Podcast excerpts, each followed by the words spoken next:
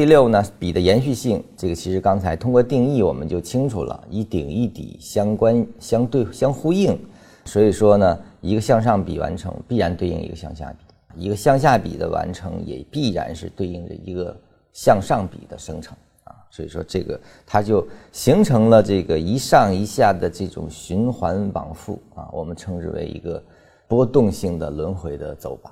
就是市场的运动呢，一定是通过比能划分出很清晰的上下的对应的运动。